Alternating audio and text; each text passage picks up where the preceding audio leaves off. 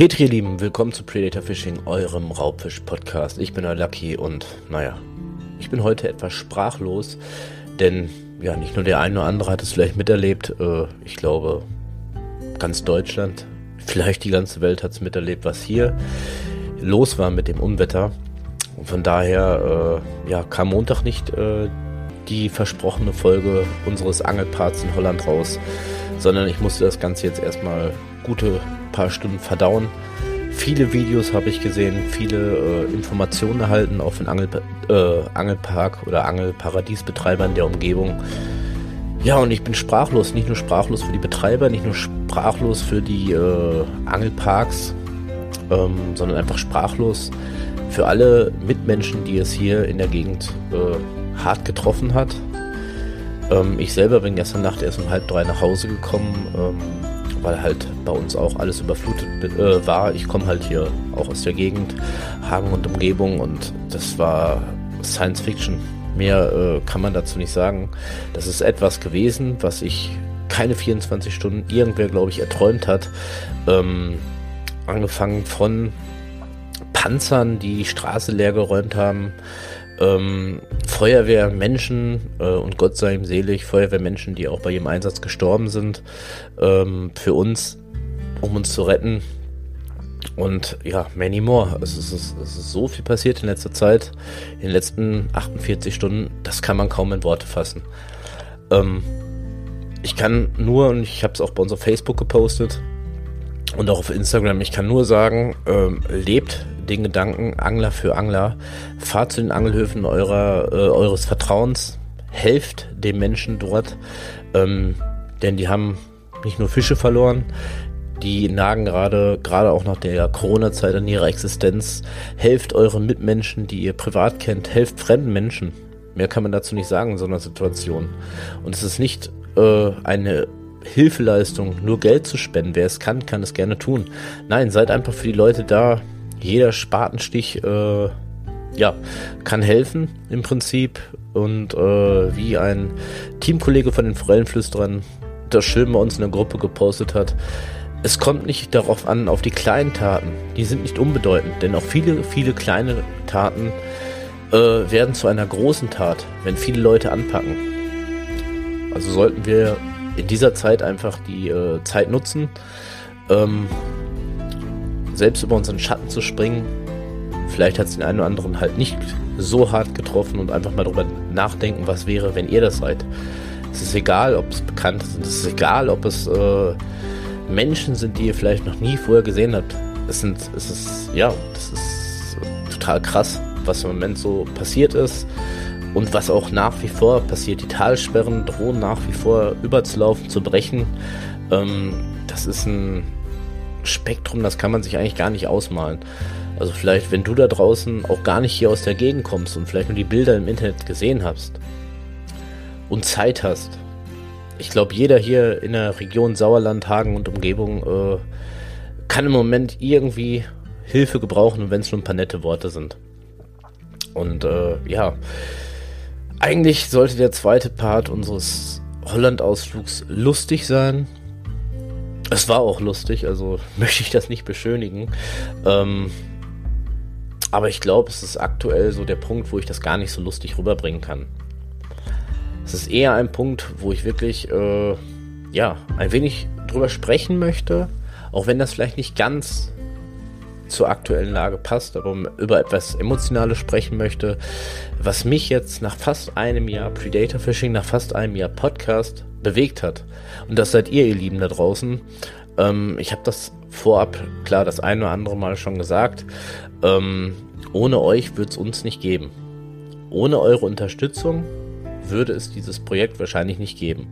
Und ich weiß auch, dass ich gerade für die Podcasts durch meine Arbeit, durch äh, meine Kinder zu Hause, durch alles, durch Corona, sehr, sehr wenig Zeit hatte und wir das Ganze wahrscheinlich viel, viel weiter hätten bringen können, wenn die Zeit denn da wäre. Und äh, ja, ich persönlich möchte auf jeden Fall jedem Einzelnen von euch danken, der bis jetzt ein treuer Hörer war, das geteilt hat. In diversen Angelvereinen habe ich mitbekommen, wurde der Podcast ja sehr gerne angenommen. Äh, Und ich hoffe einfach nur nach knapp einem Jahr Predator Fishing, ähm, dass wir euch in nächster Zeit, äh, egal ob es hier auf Instagram oder wir haben einen neuen YouTube-Kanal gegründet, ähm, das Angeln, das Raubfischangeln noch etwas näher bringen können. Es ist halt sehr, sehr viel geplant. Definitiv. Äh, es war auch seit Anfang des Jahres sehr, sehr viel geplant. Aber da kamen viele Punkte dazwischen, sei es Corona, äh, ja, und diverse andere Sachen, wo man nicht unbedingt immer den Anschluss hatte, immer up to date zu sein, immer für euch neuen Content zu liefern. Ich hoffe, der eine oder andere hat Verständnis dafür, wie auch das Verständnis aktuell für viele, viele Notlagen, die es im Moment hier in der Region gibt. Und ähm, ja, was soll ich sagen? Ich werde versuchen, was heißt versuchen? Ich werde mir Mühe geben, morgen, übermorgen, eventuell dann den Holland-Part rauszuhauen für euch da draußen. Das war jetzt einfach nur so ein kleiner, äh, ja, so ein kleines Status-Update äh, hier zu uns, zu mir, äh, zu diesem Podcast, warum nach versprochener Ankündigung diesen Monat dann so schnell keine neue Folge kam. Aber das kann sich wahrscheinlich der eine oder andere gerne denken. Und ich muss euch sagen, also diese Bilder, die ich gesehen habe oder die ich auch erlebt habe, ich meine, ich war mittendrin. Ich hatte äh, zu den Zeiten der Überflutung und Co. hatte ich Spätschicht. Ähm, ich habe das live miterlebt. Ähm, ich habe das live miterlebt, äh, beispielsweise unser Fluss die Lenne, die bei uns an der Firma langführt, äh, ist komplett über die Ufer gestiegen. Unser Firmenparkplatz, wo normalerweise tagtäglich 500 Autos stehen, den gibt es nicht mehr, der ist weg. Das ist natürlich nicht unbedingt schlimm, im Gegensatz zu manch anderen, der sein Hab und Gut verloren hat. Aber das waren Ausmaßen, das war krass. Ich habe gerade schon gesagt, ich war äh, selber erst um halb drei morgens zu Hause. Das lag nicht daran, weil ich Überstunden geschoben habe, sondern einfach nur, weil die Straße, es führt nur eine Straße zu mir, äh, den Berg hinauf, die gab es nicht. Also es war keine Straße mehr, das war ein reißender Bach, der sich von oben nach unten abgespült hat.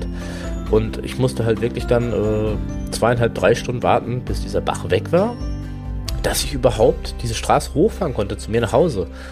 Und äh, Gott sei Dank, toi toi toi, ich klopfe auf Holz, ähm, wohnen wir relativ weit oben auf dem Berg und ähm, bei uns selber ist nicht viel passiert.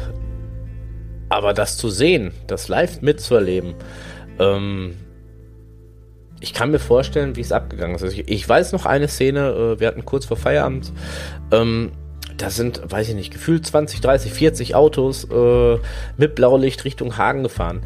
Ähm, dann habe ich mich in mein Auto gesetzt und äh, musste dann halt äh, Richtung meine Heimatstadt fahren. Und nach gefühlten 300, 400 Metern Autofahren äh, standen dann nur noch äh, Menschen in Tarnkleidung von unserer Bundeswehr auf der Straße, die den Verkehr geregelt haben, weil Schwerlastzüge wirklich Räumungspanzer abgeladen haben. Das war ein Bild. Also man, man, man dachte, definitiv, man ist, äh, weiß nicht, in einem Traum gefangen irgendwie, keine Ahnung. Das waren auf jeden Fall richtig krasse Bilder. Das waren richtig krasse Bilder und die jetzt erstmal so ein bisschen, äh, ja, äh, Verdauungsprobleme bei mir persönlich auch hervorgerufen haben, weil ich halt auch von unserem geliebten Steinbachtal, vom Jens, wer sonst, äh, Videos und Bilder gesehen und auch geteilt habe, was da abgegangen ist. Also der eine oder andere mag das Steinbachtal kennen, Normalerweise sind das mehrere Teichanlagen. Das ist nur noch, ja, das ist nur noch ein großer Seeteich. Man weiß es nicht, äh, nach Breckerfeld hoch, das war ein reißendes Gewässer, äh, jeglicher Fischbestand, jeglicher Besatz, eigentlich alles ist verschwunden. Ähm, Heider Mühle in Hema hat es hart erwischt, habe ich auch Fotos von gesehen. Barweiler Mühle, glaube ich, ach, keine Ahnung, es ist, es ist so viel passiert man kann das gar nicht so nennen. Und wie gesagt, es sind nicht nur die Angelhöfe, die es hart getroffen hat, das ist, glaube ich, jeder hier in dieser Region, der teilweise Hab und Gut, Auto, irgendwas verloren hat, Geschäfte verloren hat und das alles nach einer Zeit, äh, wo wir uns langsam aus der Pandemie rausgekämpft haben. Das ist schon heftig. Also ich möchte zu dieser Zeit wirklich nicht irgendwie selbstständig sein oder sonst irgendwas. Ähm, fast zwei Jahre dafür gekämpft haben, dass die Existenz äh, weitergeht äh, mein Einkommen geregelt ist oder gesichert ist und ja, über Nacht kommt dann Mutter Natur und nimmt mir den Rest. Also von daher, von meiner Seite her, vom Predator Fishing her, ganz, ganz viel Liebe, ganz, ganz viel Kraft an alle Leute, die dieses schwere Umwetter miterleben mussten, viel verloren haben. Und ich hoffe, ihr seid nicht alleine und ich hoffe auch vielleicht den einen oder anderen erreicht dieser Podcast und er rafft sich einfach auf und sagt so, hey, ich kann das und das tun, damit es dem und demjenigen eventuell in dieser Zeit besser geht, beim Aufbau helfen. Und wenn es nur ein paar nette Worte sind, gebt den Leuten Kraft. In diesem Sinne, Petri Dank für diese kurze Folge und ich hoffe, nächstes Mal geht es dann wieder ja, rein ums Angeln und es wird ein bisschen lustiger. In diesem Sinne, ich bin raus, euer Lucky.